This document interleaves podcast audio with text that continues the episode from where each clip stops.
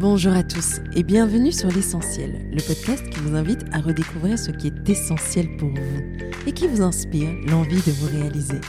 Je m'appelle Yeba Olaye et j'ai fondé Yeba, une marque de maroquinerie essentielle. Ce podcast, c'est ma façon de continuer mon histoire avec vous, de continuer à vous inspirer vous insuffler la confiance et l'envie d'être vous-même.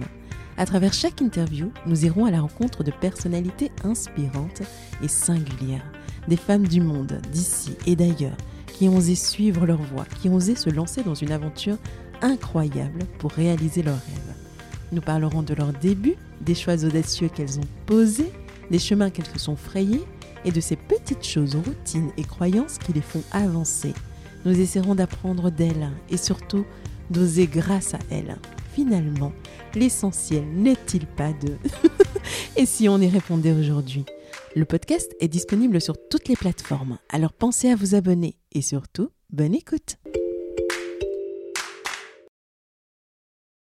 Hello, bonjour à tous, j'espère que vous allez bien. Dans cet épisode, j'ai la grande joie de recevoir sur le podcast L'essentiel Violette Sierra aujourd'hui entrepreneur, créatrice de la marque Violette FR et Creative Director de Guerlain. Je la suis depuis des années car son parcours hors norme m'a toujours fasciné. Mais c'est lors du lancement de sa marque Violette FR que je me suis dit qu'il fallait absolument trouver un moyen de l'inviter sur le podcast. Il se trouve que nos anniversaires sont à deux jours d'intervalle. Je lui ai laissé un DM pour lui souhaiter le meilleur et lui dire que le meilleur pour moi serait qu'elle accepte cette invitation. Dans la minute, j'ai reçu un message en retour. Faisons ça avec plaisir, me répondait-elle. C'est peut-être le fait qu'elle ait été elle aussi self-made, qu'elle se soit frayée un chemin en dehors des sentiers battus, en boudant la voie classique, qu'elle a été séduite par mon message. Violette, c'est l'audace incarnée, une femme indépendante et ambitieuse qui a réussi à inventer le métier de ses rêves et écrire son parcours selon ses propres règles. C'est un vrai bélier, dans le sens noble du terme. Un cœur qui bat fort, une bosseuse bold que rien ne peut arrêter. Dans cet épisode, elle nous transmet un peu de cela. De son côté fearless, qui l'a amené à partir à l'aventure à l'âge de 19 ans, avec une toute petite valise et 20 dollars en poche. Tout ça pour se former par elle-même et créer le destin incroyable qu'elle vit aujourd'hui par la force de sa détermination. Cet épisode m'est particulièrement cher. Il est arrivé comme un cadeau, un petit rappel pour moi et pour toutes les personnes qui l'auraient oublié qu'il n'y a vraiment rien d'impossible à qui s'en donne les moyens.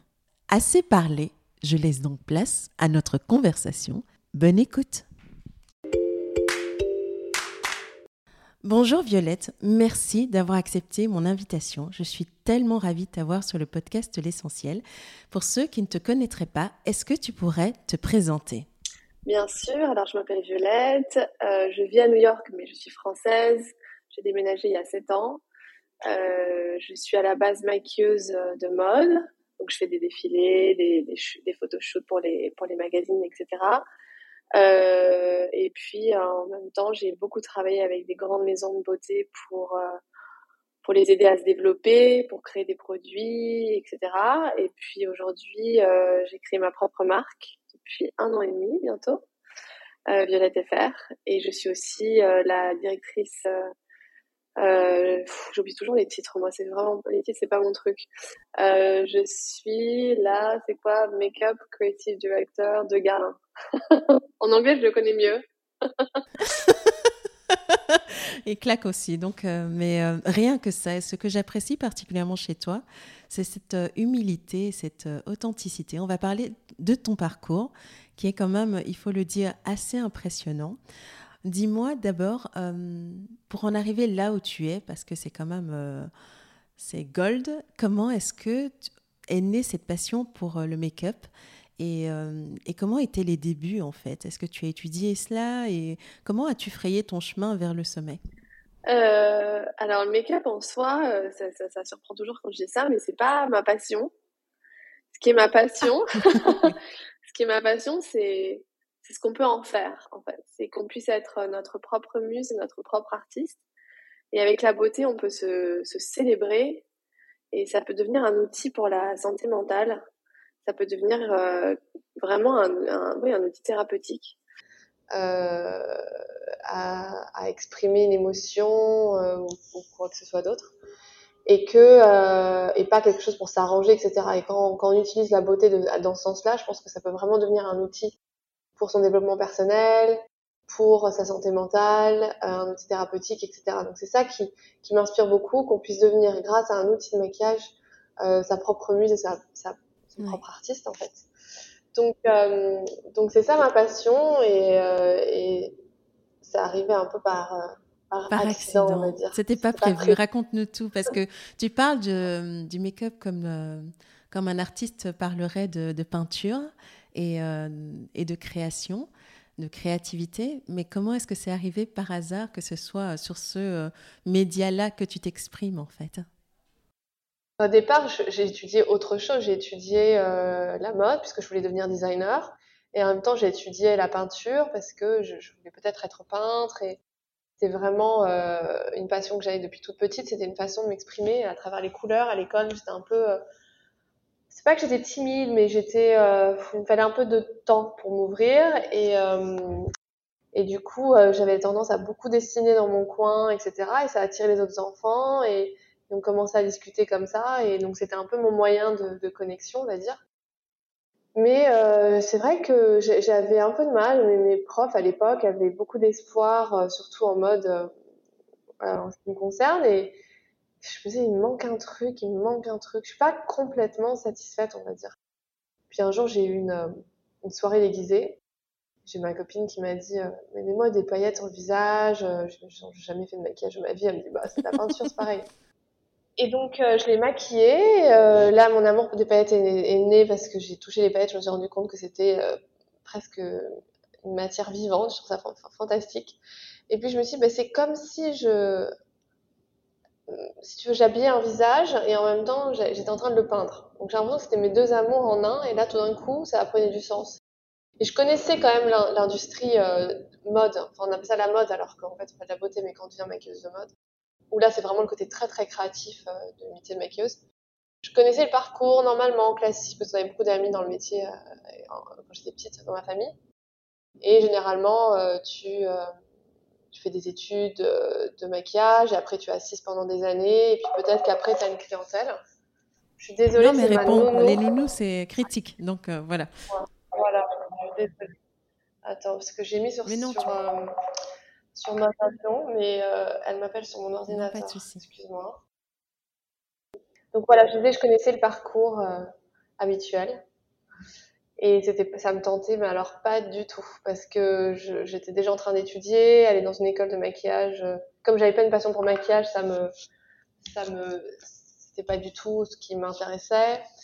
Et puis, euh, je me suis dit, bah, peut-être que je peux le faire comme moi je l'entends, c'est-à-dire comme si vraiment j'étais entre un fashion designer et un, et un peintre, et en faire mon médium d'expression, et euh, voir si j'arrive à présenter mon travail comme ça à des, à des, des, magazines, et voir si ça leur plaît. Donc je suis partie, euh, j'avais 19 ans, je suis partie sur un coup de tête à New York parce que je voulais vraiment partir dans un endroit où j'étais seule en fait, j'avais aucune distraction, euh, et je rêvais de New York euh, quand j'étais plus jeune. Et, euh, et, je me souviens, j'ai pris le calendrier, euh, j'ai fermé les yeux, j'ai mis mon doigt sur le calendrier, j'ai vu une date. J'ai dit, bon, bah, dans 15 jours, je pars à New York. Pas de papier. Mon Dieu Non, mais maintenant que je suis mère, je me dis, mais, mais moi, je serais décédée en la seconde si ma fille m'avait annoncé ça. Oui. Bon, ma mère, pas du tout. mais peut-être qu'elle, euh, mais peut-être que ton tempérament, est-ce qu'enfant, tu as toujours été comme ça, très très aventureux, très indépendante et euh, un peu solide. J'ai toujours été un peu solide et euh, donc j'inspirais la confiance. Mais bon, quand même, je pense que ma fille, même si elle m'inspire la plus grande des confiances, je serais en angoisse. cas, c'était une expérience extraordinaire. Je suis bien contente qu'on me laissé la, la vivre. Euh, mais bon, là, je suis partie sans parler anglais vraiment, sans argent. Euh, sans visa et, euh, et puis sans savoir être, sans, sans, sans, savoir être maquilleuse. Donc, je suis partie là-bas. Une fois que je suis arrivée, j'ai trouvé un appartement, heureusement, avec une roommate qui était française et qui, qui, qui s'avère être une, une, grande, grande chance parce que c'était devenu une amie, que c'était oui. quelqu'un de tellement bienveillant.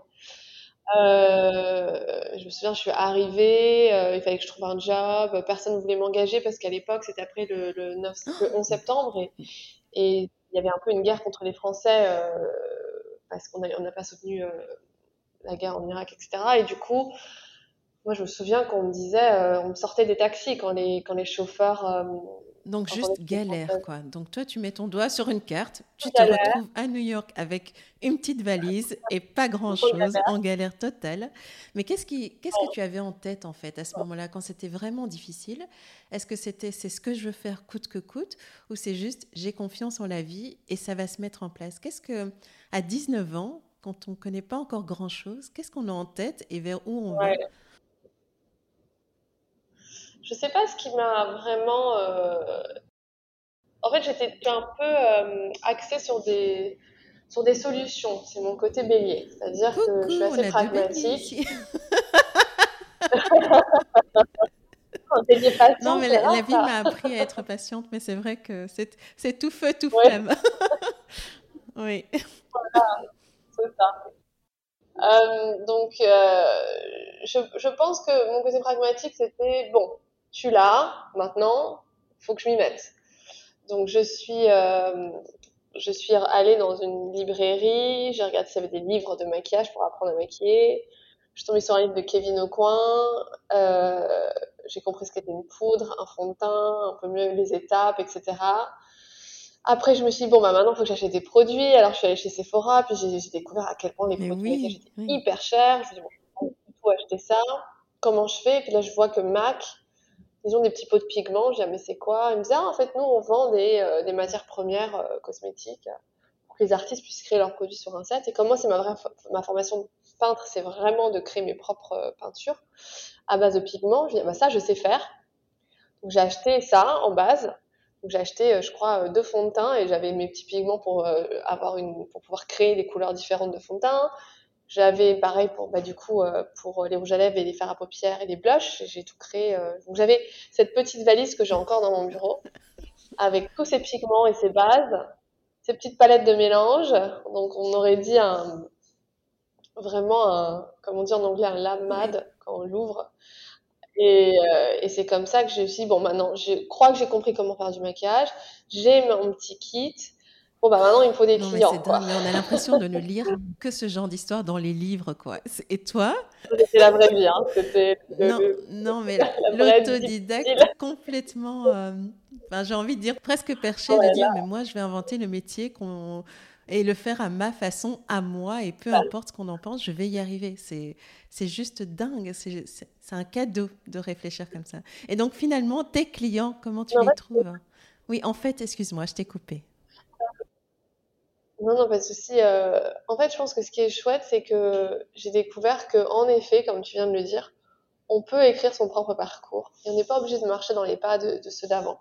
Après, c'est vrai que ça aide énormément, mais euh, c'est chouette de pouvoir se dire, je peux écrire sur ma propre page blanche ce que je souhaite. C'est une grande liberté, donc ça, c'était vraiment super.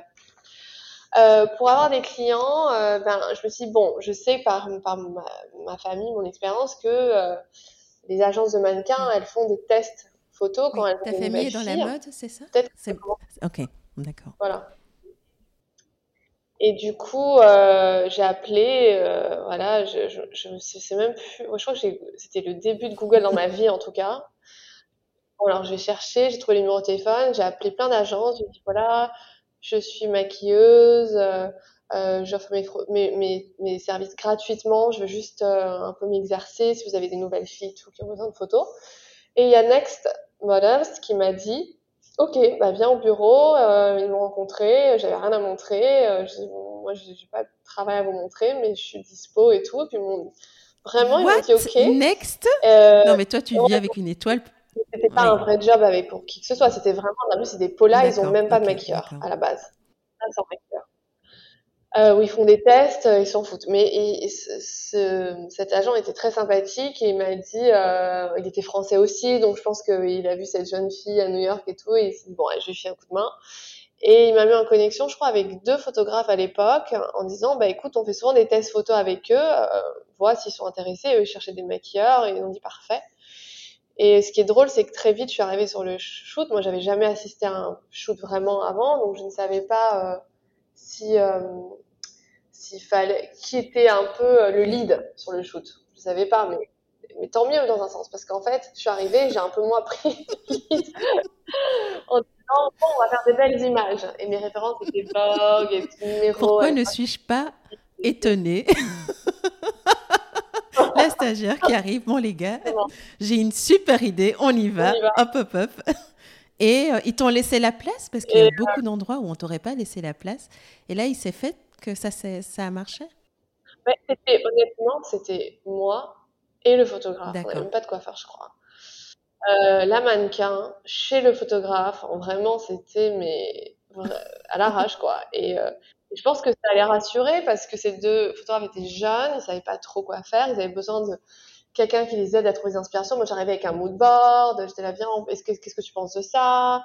Et puis, je suis collaborative, je ne suis pas du tout, euh, j'aime le travail d'équipe.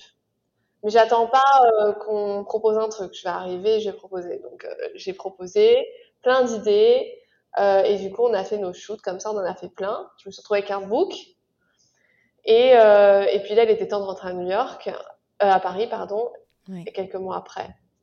En attendant, je travaillais en fait du coup je, je travaillais la matinée un job payé au cash histoire en cash histoire d'avoir un peu de sous pour payer mon loyer.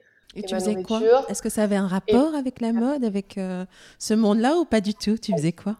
Le seul job qui m'a accepté, mais j'avais pas le choix, avec que je travaille, hein, c'était de, classer les fourrures d'animaux dans l'ordinateur. Donc je devais regarder combien il y avait de fourrures de renard et marquer dans l'ordinateur, il y en a 6, machin. Mais pour moi, c'est le pire. Je, j'adore les animaux, euh, c'était affreux et euh, vraiment, je, je, bon, c'est ça ou rien. Alors à un moment donné, j'ai accepté. Et puis c'est aussi pour ça que je suis rentrée à Paris, c'est que l'idée c'était que je me fasse un petit peu les crocs, comme on dit, que je me fasse un book, mais euh, j'avais pas de papier ni rien. si c'était pour travailler dans un, endroit qui, me fasse, qui me fasse répertorier des fourrures, c'était pas possible. Donc bon, quand j'ai mon book, ça y est, je suis rentrée à Paris. Et c'est vrai que je me souviens que j'ai peint une toile juste après. J'ai écrit euh, New York squeeze me like a lemon. j'ai le sentiment que j'ai vraiment tout donné. Je suis rentrée à plat, mais bon, j'ai fait et j'avais mon bout quand je suis rentrée. Génial. et, euh, et, là, qu'est-ce que tu te disais? Ça y est, j'ai pas, j'ai pas eu le parcours typique, mais j'ai une belle expérience et je vais frapper à la porte des grandes maisons. Est-ce que c'est ce que tu t'es dit ou enfin comment est-ce que quand on arrive, on débarque, on trouve euh, son chemin vers la carrière que tu as aujourd'hui Parce que j'ai encore euh, du mal à comprendre comment tu y es arrivé. oui, petit, hein, ça arrive. Ça, ça, chaque chose prend du temps. Après ça, je me suis dit, bon, bah, maintenant, il faudrait que j'ai un agent, maintenant que j'ai un book, pour, que je puisse avoir des clients. Je savais très bien que pour avoir un agent à mon stade, sans avoir assisté euh, de qui que ce soit de connu, sans avoir aucune parution, avoir que des tests dans mon book, c'était vraiment comme demander décrocher la lune. Mais je me suis dit, on sait jamais, euh, on, voit. De toute façon, je pense que ce qui me caractérise le plus, c'est l'audace. Et, et d'y aller au culot, j'ai envie de dire aussi. Oui. Voilà. voilà. Donc, euh, pareil, hein, j'ai googlé quels sont les agences euh, de coiffeur maquilleur. Euh, puis j'ai passé des coups de fil.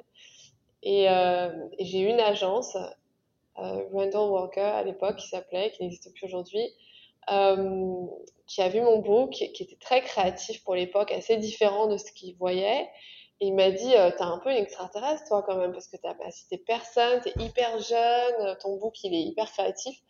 Et je lui dis, euh, je lui dis, bah, écoute, euh, j'ai envie de faire ça à ma façon, j'ai vraiment envie d'exprimer quelque chose de différent. Est-ce que tu crois que je peux y arriver ou pas? Et il m'a dit, écoute, j'ai envie d'essayer, on verra ce que ça donne. Je te promets rien, on verra. Et, et du coup, j'ai fait, je crois que c'était pendant un an que j'étais avec lui, je me souviens plus très bien parce que c'était il y a très longtemps. Comment ça se passe avec lui? Il ouvre des portes ou pas forcément? Alors, j'ai toujours aux artistes qui me disent ouais, mon agent, il fait rien. J'écoute. Honnêtement, c'est à toi de bosser. Les agents, pour moi, hein, vont t'aider à soutenir ta vision, euh, te rassurer quand ça va pas, te, motiver quand tu t'endors un peu sur tes lauriers, euh, aider à organiser comme des producteurs un peu tous tes shoots et ton agenda, euh, te guider un petit peu en te disant non, ça, ce client-là le fait pas, c'est pas bon pour ton image, ou ça fait-le, ça c'est pas mal. Négocier des contrats. Voilà, pour moi, c'est un agent. Euh, c'est, on aimerait, on fantasme sur un agent qui va construire une carrière pour un artiste. mais au final, c'est l'artiste qui doit faire ses connexions, qui doit travailler. Moi, j'ai vraiment pensé comme ça. Et, euh, et au départ, comme j'avais zéro connexion, je me suis dit, bon, faut au moins qu'il m'en donne un peu. Et après, je, je vais aller travailler, je vais aller plus loin, oui. Et euh, voilà. voilà.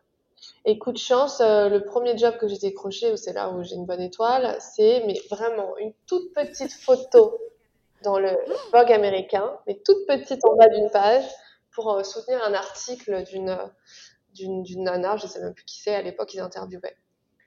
Et je me suis dit, bon, c'est un signe, c'est le premier euh, job que j'ai, c'est ça, même si c'est une porte qui s'entre-trouve, il faut que je m'infiltre dans la brèche.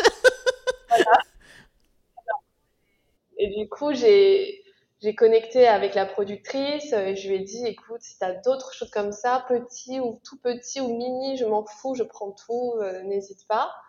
Et donc après, c'est vrai que de, te montrer cette, cette, volonté de travailler à des producteurs qui, qui ont beaucoup de travail, euh, qui n'ont pas le temps de chercher des gens, ils disent ah bah la fille elle est motivée, elle est disponible. Bon bah du coup c'est devenu un peu un automatisme de me booker pour tout ce genre de shoot.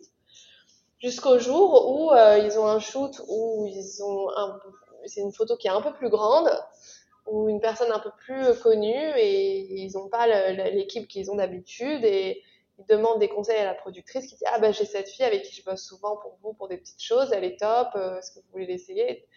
Donc comme ça en fait par des accidents de la vie tu, tu grandis.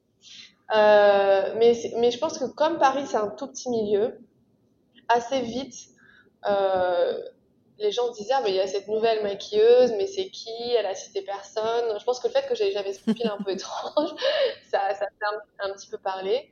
Et puis ce que j'ai fait, c'est que j'ai fait beaucoup de tests à côté, tout le temps, tout le temps, tout le temps, pour créativement m'exercer. Et, euh, j'ai commencé vraiment à, à, à m'améliorer, je trouve. Et j'avais toujours un œil très critique sur mon travail. Donc j'étais la première à dire euh, ça, ça va pas, je le refais, etc. Donc euh, euh, j'étais jamais euh, dans mon ego, jamais, jamais, jamais, jamais. Et ça m'a fait beaucoup progresser. Mais tu sais, je, je t'interromps un peu parce que c'est, euh, c'est intéressant de noter que oui, il y a une belle étoile, mais il y, a il y a une bosseuse de folie en fait. C'est. ça, tu... ça c'est le secret de la vie. Parce qu'on va parler, parler, parler, mais je pense qu'on va en arriver là. Il faut bosser. Mais j'ai euh, l'impression que toi, très rapidement, tu, ou dans ta façon d'être, tu essayes d'être proactive, d'avoir un regard critique, d'être hyper préparé, de tester, de te challenger, de pousser les limites. Et euh, est-ce que tu t'éclatais en cours de route à tes débuts ou c'était vraiment très, euh, très dur et il fallait vraiment faire ses armes quoi? C'était dur, c'était dur parce que aussi ma vie personnelle était très chaotique et que c'était vraiment les premières années, c'est la galère quoi. Mais euh, j'étais vraiment épanouie dans ma créativité. Je me souviens d'un shoot au tout début où j'ai, me suis dit, tiens, pourquoi je vais pas peindre avec de, son visage avec de la poudre de chocolat, de cacao sur les lèvres? Euh, j'ai expérimenté plein de choses et du coup, c'était tellement euh, inspirant. Et quand je maquillais, j'étais vraiment dans ma bulle. Je me souviens qu'une fois, un peu plus tard, ça, j'ai rompu avec mon premier amour avec qui j'avais été pendant 5 ans. Et, euh, et c'était, même si c'était la bonne décision, c'était quand même extrêmement triste. J'étais vraiment, vraiment dévastée. Et j'ai eu ce show, euh, ce premier show avec Kiki Ging, qui est une designer que, que j'adore.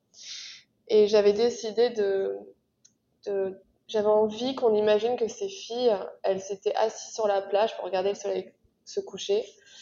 Mais la plage c'était une plage de paillettes à la place d'avoir du sable. Et qu'elles aient les mains du coup avec les, les empreintes comme les empreintes quand tu mets tes mains dans le sable. Donc des paillettes. Donc j'avais acheté je me souviens des litières à chat pour des plateaux j'avais mis plein de paillettes dedans. Et, et, les filles juste avant juste avant de sortir sur le catwalk j'étais une main dans l'huile une main dans les paillettes et hop on y va. C'était sublime parce que les paillettes tombaient un peu quand elles marchaient enfin, c'était magnifique et je me disais tu vois là le monde peut s'écrouler je m'en fous en fait et j'avais plus le cœur brisé, j'étais vraiment en paradis et je me suis dit, euh, bon, bah, c'est juste. Euh, mais oui, juste magique, tu crées des tableaux, tu racontes des histoires avec ton art, c'est fantastique. Mais euh, comment est-ce que les choses sérieuses commencent? Où on commence à se dire, mais Violette, c'est un nom, c'est quelqu'un avec qui tout le monde veut bosser. Quand est-ce que ça arrive, ça? Et qu'est-ce qui fait que ça arrive? Ça a pris un peu de temps. J'ai, euh, après mon premier agent, je suis partie dans un autre agent euh, parce qu'il a fermé. Euh, quelqu'un d'un peu plus commercial qui arrêtait de me dire arrête de rêver, tu, seras jamais sur, tu feras jamais du Vogue et tout. Concentre-toi sur des célébrités, tu feras plein d'argent, tu seras confortable. Quand il m'a dit ça, je suis partie. Euh, j'ai dit non, c'est pas, pas du tout ce, que j'ai envie d'entendre. Et, j'ai trouvé quelqu'un qui était pas agent, elle était manager d'une actrice dont, je, je m'occupais. Je lui ai dit, tu veux pas t'occuper de moi, euh, m'aider un petit peu? Elle m'a dit, mais carrément. Et du coup, je me suis retrouvée avec un manager et un agent qui est complètement euh, euh, différent de ce qu'on fait d'habitude. Et je me suis dit, bon, bah, si j'ai quelqu'un qui croit en moi, c'est ça le plus important. Et ah, ok. Anne Regard, qui est aujourd'hui une très grande amie. Et, euh, et puis, euh, j'avais cette, je faisais pas de cliente privée, mais j'avais cette, l'unique que j'avais, euh, Patricia Goldman, qui était euh, la, l'ARP de la mode. Elle s'occupait de tout pour Vogue et tout. Et, euh, à chaque fois que je me maquillais, elle me disait, trop mignonne, elle me disait, non mais tu vas être une star, tu vas être une star. Je la, Patricia, on s'en fout. Non, enfin bon, bref, euh, tu portes quoi ce soir? Comment je m'occupe de toi? Et elle était tellement mignonne, mais je la, et vraiment, je, je, je, rigolais à ce qu'elle me disait. mais elle n'avait pas semé une graine, ça veut dire. parce que tu sais, c'est un peu comme les enfants, à force de leur répéter que tout est possible, mais cette petite graine, ça, elle commence à prendre un peu de place et, dans quelque part, on a l'impression que ça peut arriver. Est-ce que je pense que c'était jamais mon but d'être euh, connue dans mon métier. J'étais vraiment, euh, je voulais faire ma marque parce que quand j'ai réalisé, quand je faisais mes petits mélanges dans, de, la, de labo là, dans, sur mes shoots, j'ai réalisé qu'il y avait plein de produits que j'arrivais à créer qui étaient top et qui, pourquoi sur le marché on n'avait que des trucs classiques. Donc je me suis dit, je ferai ma marque un jour. Donc moi, pour moi, le succès de ma carrière, c'était histoire d'arriver à ce stade où je pourrais faire ma marque et en faire un business. Donc euh, elle me je je, me, je suis très concentrée. Je sais pas comment expliquer. C'est très dur de me déconcentrer par euh, des, des, des, belles phrases. Alors peut-être qu'après ça m'a, en effet, inconsciemment nourri en me disant plus dans ce sens-là, je dirais. Il y a des gens qui croient en moi, en tout cas. C'est, c'est plus dans ce sens-là. Et euh, et un jour, elle a parlé de moi à Karine Roitfeld, qui à l'époque était la rédactrice en chef du Vogue France. Et, et elle lui a dit, il faut vraiment que tu rencontres cette fille. Euh, et, et, elle m'a dit, Patricia m'a dit, écoute, elle va te rencontrer, appelle-la. Et j'ai appelé, j'ai appelé sa secrétaire qui était là, qui êtes-vous? Et, euh, et je pense, a, a, vu mon nom et a dit, oui, oui, ah oui, oui, on, m'en a parlé, je vais la rencontrer. Et donc, c'est là où j'ai décroché mon rendez-vous avec Karine, qui est la première personne avec une influence pareille qui a cru en moi et qui a eu Mais à l'époque, elle, est... enfin, du, du... elle était incontournable c'était euh, ah c'était un peu elle qui faisait la pluie et le beau temps sur la mode à l'international quasi. Enfin, il y avait Anna d'un côté, mais elle avait une, une empreinte quand même assez forte. Et comment s'est passée la première rencontre avec elle? Enfin, Moi, j'aurais été pétrifiée, mais comment ça s'est passé? Ouais, j'avais un peu peur quand même. Je dois dire, j'ai pas vraiment peur dans ma carrière, dans mon travail. Mais là, quand même, euh, je faisais pas trop la maline. Et, euh, et puis, j'avais été beaucoup critiquée avant parce que j'arrivais sur les shoots où j'avais un lèvres rouge, j'avais mon chapeau Panama, j'avais, j'étais habillée. Enfin, j'ai toujours été, j'ai toujours été très fière d'être une femme et, et une belle femme aussi. Ça fait peur, non? On me disait que tu sois humble physiquement devant que le talent. Que tu sois quoi? Je ça. J'étais humble physiquement. J'ai mais qu'est-ce que ça? Et c'était des, des, des femmes hein, qui me disaient ça.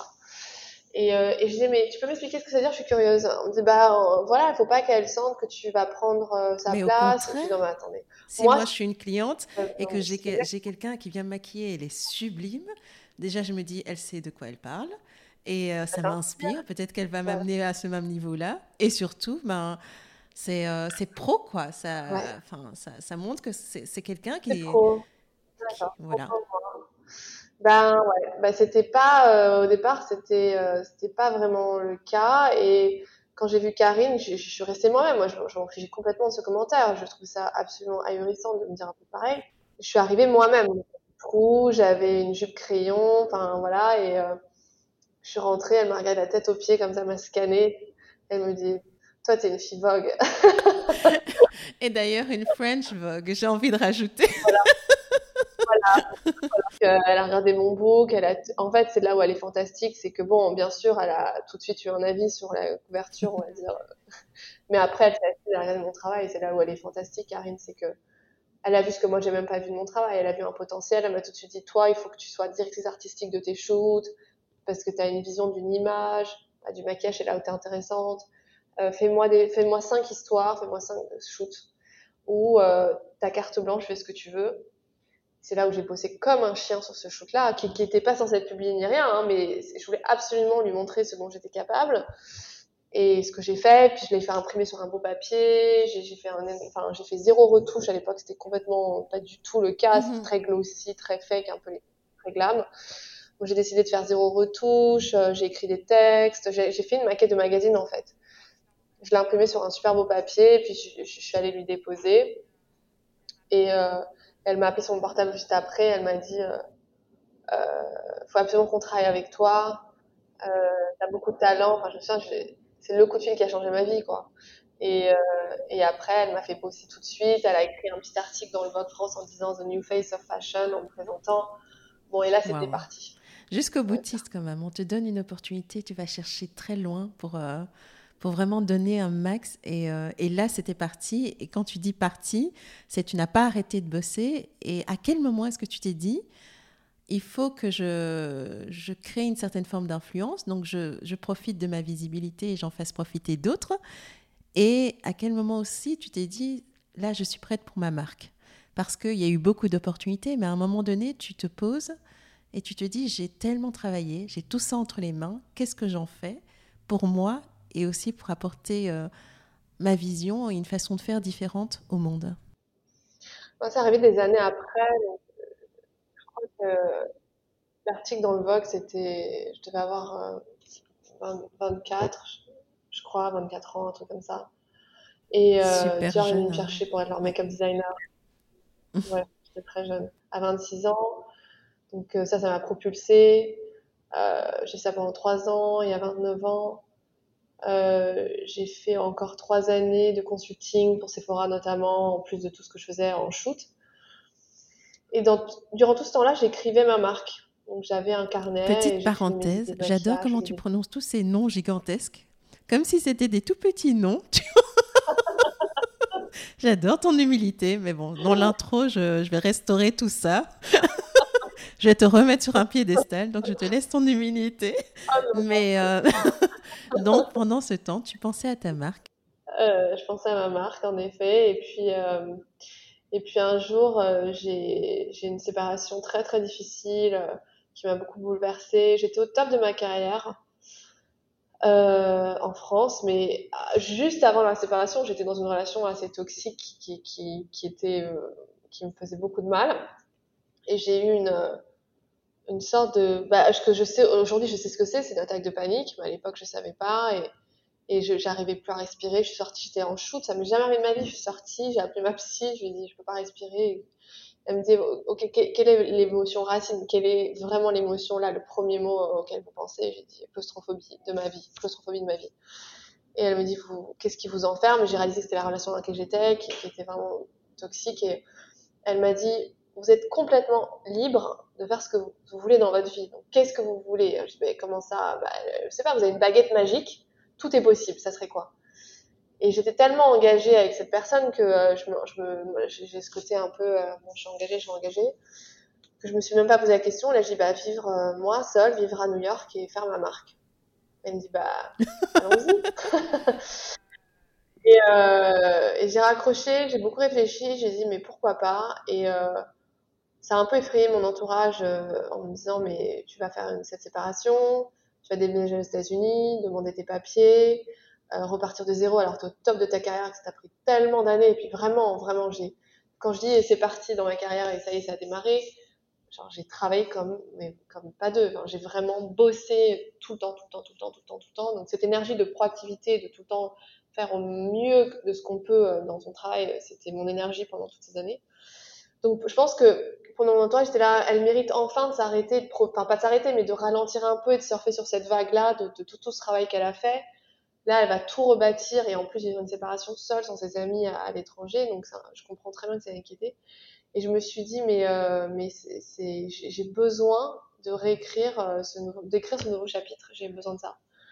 Et donc, je suis partie aux États-Unis en me disant, je vais monter ma marque et je voudrais faire une boîte qui est une société qui est une, une, voiture française avec une essence américaine. Parce que j'avais besoin de cette énergie américaine où tout est possible où les gens ils, ils vous acclament quand vous réussissez. En France j'ai l'impression que c'est pas quand même peut-être ça va mieux maintenant je sais pas mais à l'époque j'ai l'impression que dès qu'on réussissait c'était un peu euh, on commençait à parler de nous et tout. Et j'ai pas du tout j'aime pas surtout tout, tout est tout est très normé tu vois c'est euh, les codes tout est un peu figé. Alors que je trouve que toi tu as un côté très électron libre donc euh, peut-être qu'il fallait euh, mhm. un grand changement. un grand changement. Et... et comment ça se passe? Pas comme la première fois, j'imagine. Non, quand même beaucoup plus confortable, je dois le dire. Mais bon, je suis passée de je travaille tous les jours à je travaille pas du tout ah pendant oui, mois. Donc j'étais vraiment euh, face à ma séparation, du coup, pas distraite. il fallait que je m'adapte à la langue parce que mine de rien, c'est pas évident d'être en immersion totale, sans amis. Enfin, ça m'a un peu bousculé, mais je me suis dit, je vais y arriver. J'ai fait beaucoup de travail sur moi. Puis surtout, je me suis concentrée sur ma marque, où je me dis, OK, qu'est-ce que c'est ma marque Quelle est la mission de ma marque, etc. Et, euh, et ça s'est construit comme ça. Et après, je me suis dit, bon, ça y est, je pense que j'ai une très claire idée de ce que je souhaite. Mais je ne peux pas juste monter une boîte comme ça aux États-Unis. Je viens d'arriver. Euh, il faut que je me fasse un nom ici d'abord. Donc ça, c'était il y a 7 ans, et c'est là où euh, j'avais un agent déjà à l'époque qui était international, donc euh, ça faisait ça faisait 8 mois qu'il qu essayait de me faire bosser euh, aux États-Unis. Et là, tout d'un coup, j'ai un shoot qui tombe. moi, entre-temps, j'avais fait tout ce travail de recherche de l'esthétisme et de, de l'identité de la marque. Donc ça y est, tout d'un coup, j'avais une idée très claire de ce que je voulais faire. Donc quand j'ai eu ce shoot-là, j'ai exprimé ça. Donc c'était des filles avec pas de fond de teint, pas de retouche, shooté en lumière naturelle, et tout d'un coup, une bouche rouge ou des paillettes sur les yeux, enfin, un accent. Et euh, ça a fait énormément de buzz.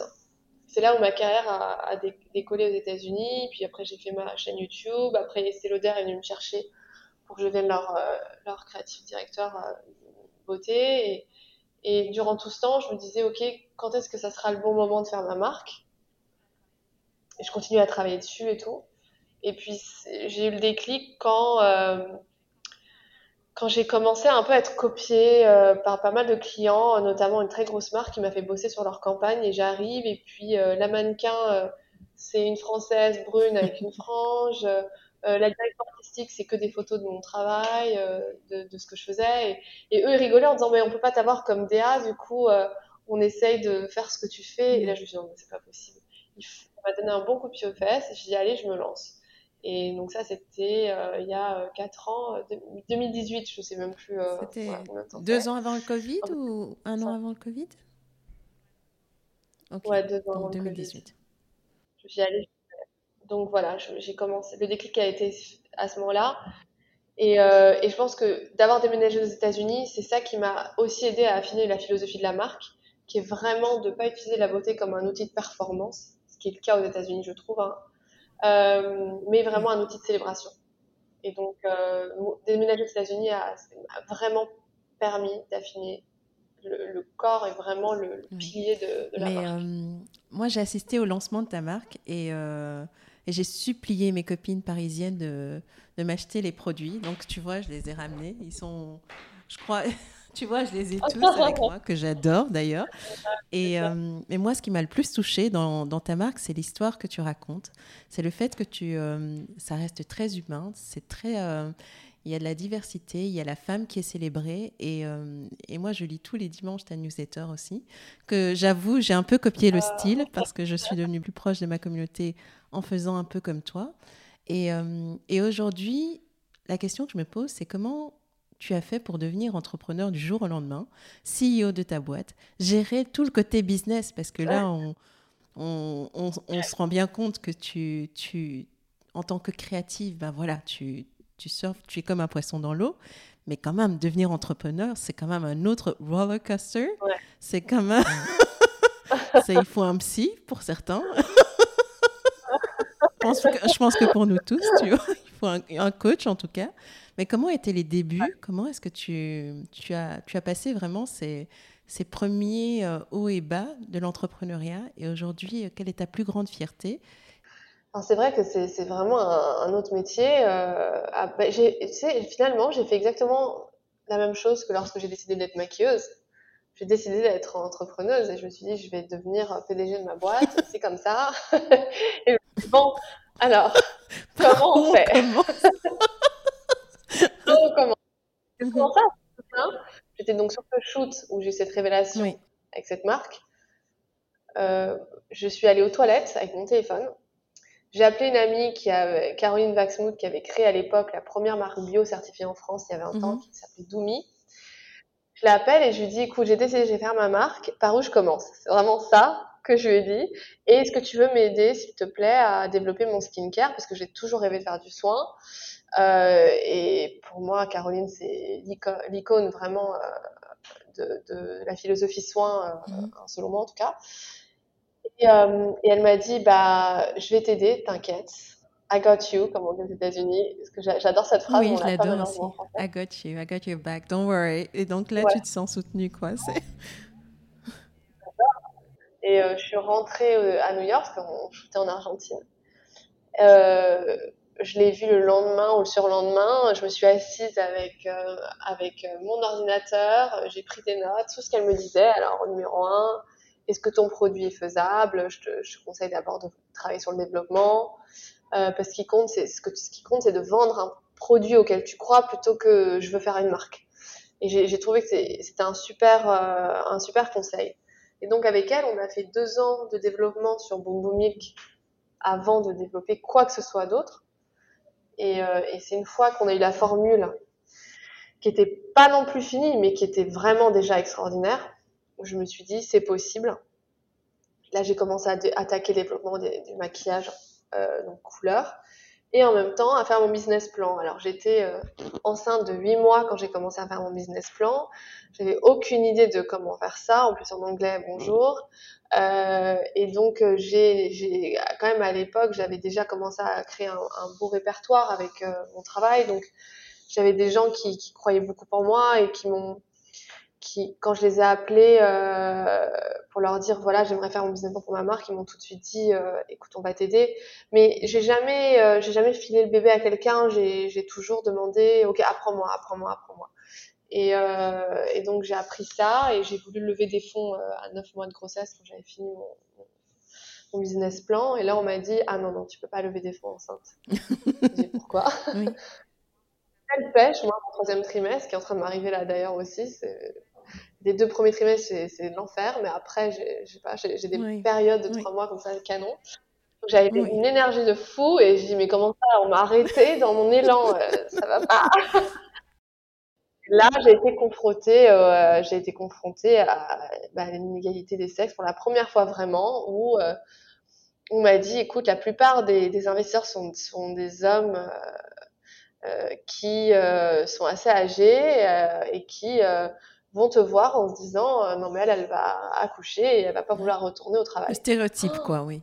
Alors ça, ça ça a été mais alors euh, la claque et, et j'ai dit bon, je vais accoucher, mais alors je vais attaquer. Ils vont rien comprendre. Et je vais balancer. Euh, ça a été mon moteur et euh, je me souviens, j'ai accouché, ma fille avait trois mois. Je suis partie avec ma fille sous le bras à Los Angeles. Euh, j'ai commencé à faire ma, levée de fonds et pareil pour ça aussi c'est ça qui est fou en fait on pense pas à ça. On se dit c'est insurmontable à faire une marque. C'est insurmontable de lever des fonds c'est insurmontable de PDG quand on est créatif. Je me souviendrai toujours grâce à mes, connaissances mes amis qui ne m'ont jamais assisté enfin surassisté. Ils m'ont toujours euh, poussé à, utiliser mes propres ressources ça, ça, ça, j'ai, je suis très reconnaissante pour ça parce que je me souviens, j'ai appelé donc une de mes advisors qui, qui m'aide beaucoup, qui m'aide beaucoup, et je lui dis bon bah ça y est, je suis prête à lever des fonds, euh, comment on fait euh? Elle m'a dit bah moi j'ai demandé à mon entourage s'ils connaissent des investisseurs, puis toi aussi il faut que tu demandes. Et j'ai dit mais attends, je ne connais personne euh, qui est investisseur. Elle m'a dit tu seras surprise, parle-en à tout le monde et tu verras. Et en effet c'est vrai, j'ai construit mon répertoire pratiquement moi-même d'investisseurs en, en bouche à oreille, et en fait ça va assez vite et ça, c'est vraiment euh, intéressant de briser ce, cette espèce de glace de fantasme en disant c'est un autre monde, c'est inaccessible. Tu, tu mhm. serais surprise. Vrai, vraiment, je trouve. Et, et, donc, finalement, est-ce qu'il y a un investisseur plus important que l'autre, que les autres, qui, qui a été à côté de toi pour lancer? Ou est-ce que c'était juste l'argent est arrivé et tu t'es débrouillée toute seule pour créer vraiment cette magie que tu as créée? Ouais, une fois que les investisseurs te donnent de l'argent, euh, en fait, tu es seul. Mais c'est vrai qu'Anno, qui est euh, la, créatrice de ce fonds qui s'appelle Female mm-hmm. Founders Fund, et c'est avec elle que je suis allée parce que euh, j'ai beaucoup de mal à trouver des, investisseurs à la hauteur de ce que je souhaitais, parce que je n'avais pas de, business partner. Et elle, elle a levé le au ciel quand je lui ai raconté ça. Elle m'a dit, oh, voilà, encore une histoire de mec. et elle m'a dit, moi je prends toi, business partner ou pas, on va y arriver. Et une fois qu'elle, elle était, euh, elle était engagée, euh, tous les autres sont venus. Euh, ça, c'est un effet aussi que je connaissais pas. les investisseurs, ça fonctionne un petit peu comme ça. Quand il y en a un qui valide, tout le monde commence à avoir de FOMO, comme on appelle, et, mhm. se joint à l'aventure. Donc, j'ai joué avec un, un super groupe d'investisseurs. Mais à nous, même si c'est pas elle qui a mis le plus gros chèque, ça a été mon, mon, celle qui a cru le plus en moi, je trouve, d'une façon vraiment sincère. Euh, et, sa mission de fond, elle est, elle est sincère. Elle a vraiment envie d'aider les femmes. Enfin, moi, je le vois au quotidien, vraiment. Et, euh, et après, alors, j'ai signé en avril 2020. Mhm. J'ai fait un tour de table, j'ai levé mes fonds, l'argent arrive sur le compte, ce qui est le moment le plus effrayant. Effrayant C'est pas le champagne C'est où ça Non. Moi, pas du tout. J'étais en en disant mon Dieu, j'ai cet argent sur le compte, il faut maintenant que je fasse un business. Maintenant, j'ai plus. Nécessite, on y est. oui. Oh, je sentais un peu, tu sais, quand tu te mets dans, un, dans, dans, une montagne russe, on te met la ceinture et tu dis maintenant, euh, bah, faut y aller. Si toi tu le présentes comme ça, c'est que c'était quelque chose, quoi. Mais euh, et donc, euh, mais hein. oui, et donc tout de suite constituer la bonne équipe. et une fois que tu as le. Et, et avril 2020 c'est ah. Covid. C'est quand tout le monde commence à être en lockdown. Euh, c'est exactement à ce moment-là que tout, tout s'écroule. J'ai cet argent, mes usines ferment, je ne sais pas quand est-ce qu'elles vont réouvrir. Maintenant, il faut que j'engage une équipe sur Zoom. Euh, déjà que je n'ai jamais engagé d'équipe, alors en plus sur Zoom et en plus aux États-Unis et en plus en anglais. Enfin bon, et, euh, et j'ai commencé, j'ai commencé, là je les vois, j'en ai certains que, que j'ai interviewés durant cette période-là et qui, qui sont encore avec moi. Mais, euh, mais voilà, donc j'ai engagé une équipe. Euh, on était, je me souviens, on était, on était six. Et je leur ai dit, bon, euh, aujourd'hui, si vous êtes OK, j'aimerais qu'on fasse une bulle sociale et qu'on ne voit que nous. Parce que pour monter ce bébé, je ne crois pas que je puisse le faire euh, juste sur Zoom, quoi j'ai besoin de vous, j'ai besoin d'être avec vous et tout. Tout le monde m'a dit, mais carrément. personne n'a chopé le Covid mais dans mon équipe. Et on a réussi à lancer avec six mois de retard, mais on a réussi à lancer euh, avril. Euh, c'est génial. Mais tu sais, je pense que de ce que tu nous as raconté, on se rend bien compte que tu es born manager. Tu vois, euh, il y a une certaine forme de leadership qui fait que voilà, euh, on, trace, les gars, on, est là pour, euh, on est, on est là pour réaliser des trucs. Et, euh, et, en même temps, je me demande, est-ce que tu n'as jamais souffert du syndrome de l'imposteur? Est-ce que, comment est-ce que, parce que tu es du genre à sauter les deux pieds joints en dehors de ta zone de confort, mais comment est-ce que tu gères ce moment où tu atterris en dehors de la zone de confort et qu'il faut y aller? Parce que quand on t'entend, on a l'impression que tu as un courage euh, à toute épreuve, mais au tout début, comment ça se passe et comment tu surmontes ça? Et je pose la question pour toutes ces femmes qui n'osent pas sauter, tu vois, qui n'osent pas se lancer et qui sont pétrifiées et qui ne bougent jamais euh, après avoir fait, enfin, qui n'arrivent pas à faire ce premier saut. C'est quoi ton conseil et comment toi tu le vis? Bah, En fait, il y a quelque chose où c'est pas un conseil, malheureusement, j'aurais bien aimé que ça en soit un. Euh, mais c'est important de le dire parce que souvent, euh, je vois, surtout aux États-Unis, il y a, tout, est, tout est une histoire de performance. Euh, c'est très différent de la culture française, je trouve. Et euh, à 34 ans, on voit ces nanas qui, qui montent leur start-up et ils ont une valo de 100 millions euh, au bout de 6 mois. Enfin, des trucs un, un, peu fous. Et du coup, je me dis, mais s'il y a des nanas qui ont envie d'être femmes au foyer, de s'occuper de leurs enfants, euh, est-ce que ça leur enlève de, de, cette paix en fait, de leur choix? Est-ce que ça, ça crée pas chez notre, dans notre jeune génération cette espèce de complexe de pas euh, pas réussir euh, grand? Et euh, j'ai trouvé qu'il y avait un peu une pression ici euh, de euh, il faut réussir, il faut réussir grand, il faut être la nouvelle unicorn comme ils appellent ça, de start-up. Et en fait, je veux vraiment pas que les femmes se sentent complexées par rapport à ça et, et de vraiment dire c'est ok de pas avoir des grandes ambitions. C'est ok de vouloir faire autre chose. C'est ok d'être femme au foyer. C'est ok d'avoir peur de se lancer et d'être terrorisée, d'avoir une passion mais de pas oser. Mais vraiment, je, je le comprends mais tellement. Moi, la différence, c'est pas un conseil. C'est pas un conseil. C'est que j'ai l'impression que je suis née avec un peu un, un truc bizarre. C'est-à-dire que je suis euh, et, je...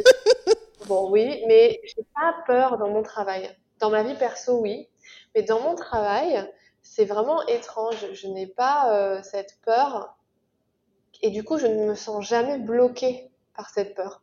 Et ça, c'est une chance inouïe parce que du coup, ça, ça, je, suis, je ne suis pas bloquée, je ne suis pas arrêtée. Donc j'ai mon ambition qui va être la première, euh, voilà, la première énergie, le premier, la première chose qui se passe en moi. Mais d'habitude, tu as une ambition, mais tu es stoppé par tes peurs, ce qui est complètement normal. Et moi, je n'ai pas ça. Et, du coup, c'est pour ça que je veux le dire, parce que j'ai pas envie qu'il y ait quelqu'un qui m'entende en se disant euh, Oh là là, mais moi, euh, j'ai peur, alors j'ose pas, je suis une merde. Pas du tout, du tout. C'est tellement humain d'avoir peur. Moi, j'ai peur dans ma vie perso, mais dans ma vie pro, je ne sais pas ce qui s'est passé à la naissance. Je, manque de ça, et c'est une chance énorme. Après, du coup, qu'est-ce que je peux donner comme conseil? C'est que euh, euh, j'ai lu ce livre euh, qui m'a beaucoup parlé, qui est Universe Got Your Back. Je pense que vraiment, croyez en votre bonne étoile. La vie, elle a un plan. Moi, je crois beaucoup à ça. Et, et peut-être que je travaille de manière un peu spirituelle, mais vraiment, la vie, elle a un plan. Et c'est pour ça que je fais jamais de projection à 5 ans, 10 ans, qu'est-ce que je vais faire de ma carrière, machin. Jamais. Parce que je pense vraiment que la vie, elle a un meilleur plan que moi. Et, du coup, ce que j'essaie juste de faire, c'est de, d'être de, passionnée et de travailler très dur, de pas être dans mon ego, mais en même temps d'être ancrée dans une sécurité en moi quand même pour, pour euh, une confiance en moi pour avancer, pas me faire écraser, parce que sinon ici on se fait partout, on est écrasé mais euh, et d'être concentré, concentré, concentré sur ce que je fais. Et après, je laisse la vie m'apporter des et, et, et, je vais, je vais m'unir à ces, ces, accidents, je vais faire avec, etc. Et de jamais perdre confiance en la vie. Donc, ce serait le conseil que je peux donner, mais aussi de dire, c'est ok d'avoir peur et c'est vraiment normal. Et euh, tu sais, en lisant ta newsletter, je, je constate que tu fais partie de ces entrepreneurs qui euh, qui, met, qui donne beaucoup de place à l'intuition, à la spiritualité, aux, aux ouais. énergies partagées, échangées, à, au karma aussi. Et, euh, et, probablement, je pense que c'est une façon qui aide les femmes aujourd'hui à être beaucoup plus à l'aise avec euh, cette prise de risque. En tout cas, moi, ça m'aide beaucoup. Mais euh, est-ce que tu as eu des échecs fulgurants et comment est-ce que tu vis les échecs? Parce que souvent, quand on a peur de se lancer, c'est qu'on a peur des échecs. Mais une fois qu'on est passé au travers des échecs, euh, comment toi tu absorbes ça? Parce que euh, quand on bosse dur. Bah, je pense qu'il n'y a pas d'échec en soi. C'est une expérience. C'est il faut donc je sais même pas te dire quel est mon échec il faudrait que j'y pense parce que je ne mets même pas ce ce, euh, ce cette étiquette sur cet événement euh, tu vois, même si un produit performe moins ou un lancement performe moins, qui, euh, ou si un rendez-vous avec un investisseur s'est pas bien passé ou quoi, je, je vais pas me dire euh, c'était un échec. Je vais me dire euh, bah c'était pas ça, mais de ça j'ai appris ça. En fait, tout tout est une expérience, tout est une, leçon de vie. Vraiment, je, pense que la vie elle est bienveillante et même quand on passe, et pourtant j'ai moments vraiment vraiment durs dans ma vie, mais je, je, vraiment, je crois que la vie est bienveillante et que les choses arrivent pour une raison. Et il y a toujours un apprentissage à faire. Et je pense que la vie nous prépare à, à la prochaine étape. Et donc, si c'est une, une, préparation douloureuse, euh, ben c'est ce qu'on doit passer par là. Mais je crois aussi que la vie nous envoie seulement ce qu'on peut sur ce à quoi on peut survivre, et donc de se sentir fort là-dedans en disant bah voilà la vie pense que je peux y, arriver donc je vais y arriver. Donc vraiment de se dire il n'y a pas d'échec possible, il y a des choses qui se passent.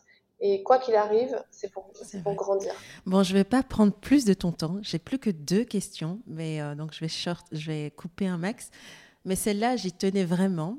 Euh, d'après toi, qu'est-ce qui te rend vraiment unique? Tu vois, on parlait d'ovnis, d'extraterrestres. Ça serait quoi ton super pouvoir? Le truc magique? Moi, je suis la fille du dieu du parking, par exemple. Bah. Partout où je vais, il y a une place du parking. J'aurais aimé un truc plus glamour, mais ça, c'est mon truc. mais toi, ça serait quoi ce truc magique que, que seul toi possèdes et qui te rend unique et qui t'a servi dans la vie? Bah, Je dirais vraiment ce, de ne pas avoir euh, ce syndrome de peur dans ma vie professionnelle. Franchement, ça m'a mais tellement aidé dans ma vie, c'est un cadeau du ciel. Et je pense que c'est un peu un super pouvoir.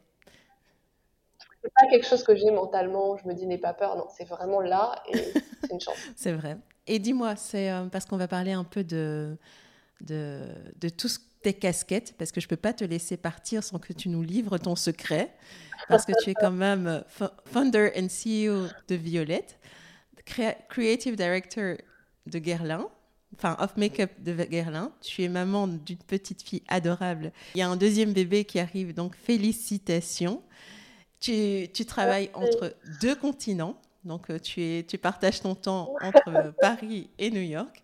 Et j'imagine tu bouges aussi beaucoup. Tu as un mari incroyable mais comment est-ce que tu arrives à tout gérer? Comment est-ce que tu arrives à faire que, que l'un puisse coexister avec l'autre? Enfin, tes différentes casquettes puissent coexister. Et ça a l'air d'être fait avec beaucoup de facilité. Donc, euh, quel est le secret? Euh, Ça, je pense que c'est la pose plus souvent. Euh, à chaque fois, je dis, bah, il y a, plusieurs choses. Déjà, je suis très organisée, mine de rien. Euh, donc, euh, par exemple, mon rôle avec Garlin, euh, j'ai une équipe que j'ai construite. j'ai Laurence qui est mon bras droit. Elle a été mon assistante make-up pendant des années. Et c'est aujourd'hui mon bras droit là-bas. Et, et on travaille toutes les deux en, osmose vraiment totale. La maison a une équipe fantastique. Donc, quand je donne une direction pour un développement de collection, c'est entendu, c'est parfaitement exécuté. Donc, il n'y a pas de secret. Il faut travailler avec des équipes euh, qui, sont top. Euh, mon équipe à New York euh, est vraiment passionnée par la marque. C'est un, grand travail d'équipe. Euh, alors voilà, donc des soutenus par des gens qui, croient en ta vision.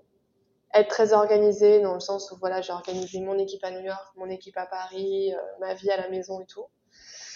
Euh, mais après, il n'y a pas de secret, c'est de travailler, travailler, travailler. Mais comme je suis passionnée, ça c'est un, autre ingrédient qui est clé, euh, c'est vrai que j'ai bah, fait des sacrifices, j'ai pas beaucoup de temps pour moi, j'ai pas de hobby, j'arrive pas à ouvrir un livre. Je, je sais que c'est pas pour toute la vie, donc c'est ok. Euh, et euh, je suis tellement passionnée par ce que je fais que c'est des moments pour moi, ce que je fais. Mon travail, je le vois comme un moment pour moi et je suis vraiment épanouie. Et j'ai dit ça hier à mon mari et j'ai mais je suis tellement contente d'aller au boulot, euh, j'ai le sourire aux oreilles. Euh, J'adore ce que je fais. J'arrive même pas à croire que j'ai cette chance inouïe de, de, travailler pour Guerlain, de travailler pour ma marque et que c'est possible que je puisse en vivre. C'est incroyable pour moi. Je, je m'en suis toujours pas habituée en fait. Et, euh, et après, euh, j'ai la chance d'avoir un mari qui, qui, me soutient énormément. Euh, ma fille Inès, qui est, je dis, c'est la fille la plus cool de la terre. Euh... bonbon chaton je crois qu'elle est plus populaire que toi. Tu dois le voir comme ça. Elle t'a détrôné. Je suis désolée. oui, complètement. Complètement détrônée. Mais c'est mon rayon de soleil, donc euh, je vais quand même euh, la chercher euh, euh, tous les jours à l'école, euh, tous jours son dîner, tous les jours je lui donne son bain, je la mets au lit. Alors j'ai pas ce temps pour euh, moi, mais c'est aussi du temps pour moi. Le moment où je suis avec elle, ça me, c'est marrant parce que je suis partie trois semaines en juillet toute seule pour travailler à, sur Garin j'avais vraiment trop, trop de boulot et je dis à Steven, il faut vraiment que je sois là seule, sans enfant et que je me concentre. Et je me suis dit, finalement, je vais être un peu plus reposée parce que mine de rien, j'aurais pas euh, le soir euh, à faire euh, la routine du soir et tout, et, parce que c'est quand même fatigant. Hein. Je finis mes journées à 23 heures. Et, et en fait, j'étais plus fatiguée parce que bon, aussi il faisait chaud, j'étais en enceinte, mais mentalement, j'avais pas ma fille et, et, quand je suis avec elle, j'oublie tout le reste et du coup, ça me ressource, mine de rien, intellectuellement, on se rend pas compte. Et, euh, et donc, je euh, c'était très intéressant. Donc, euh, donc voilà, de la passion, du soutien et de l'organisation et beaucoup de travail. Voilà, mais en fait, il n'y a pas de secret. Hein. Merci. voilà. Je voudrais te dire, euh, je le matin, comme ils disent. J'adore ça. Je prends pas d'ailleurs. Voilà. Mais euh, dis-moi, je termine toujours le podcast avec euh, cette phrase, juste pour résumer euh, de ton expérience personnelle de la vie, de ta carrière, de tes rencontres. Pour toi, l'essentiel, c'est de D'être heureux. Tout simplement. C'est vrai. Oui. Qu'est-ce qu'on peut te souhaiter, Violette? C'est, j'ai l'impression que les planètes sont alignées et, et qu'en plus, enfin, je n'ai pas posé la question, mais je ne sais pas qui aurait lancé une marque aussi euh, prenante et pris un rôle à côté dans une grande maison.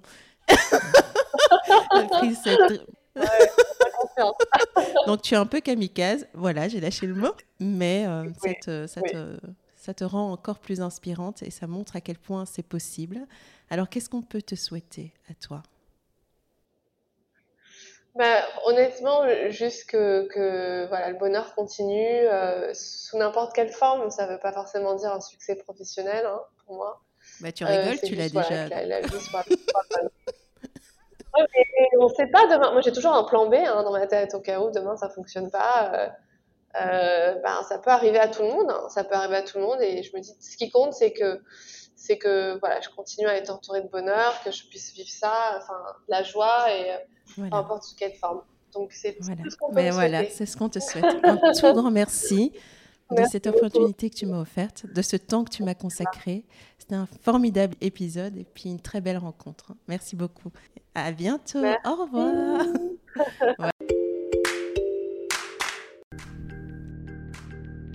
Alors, le petit mot de la fin. Si ce podcast vous a intéressé, n'attendez pas.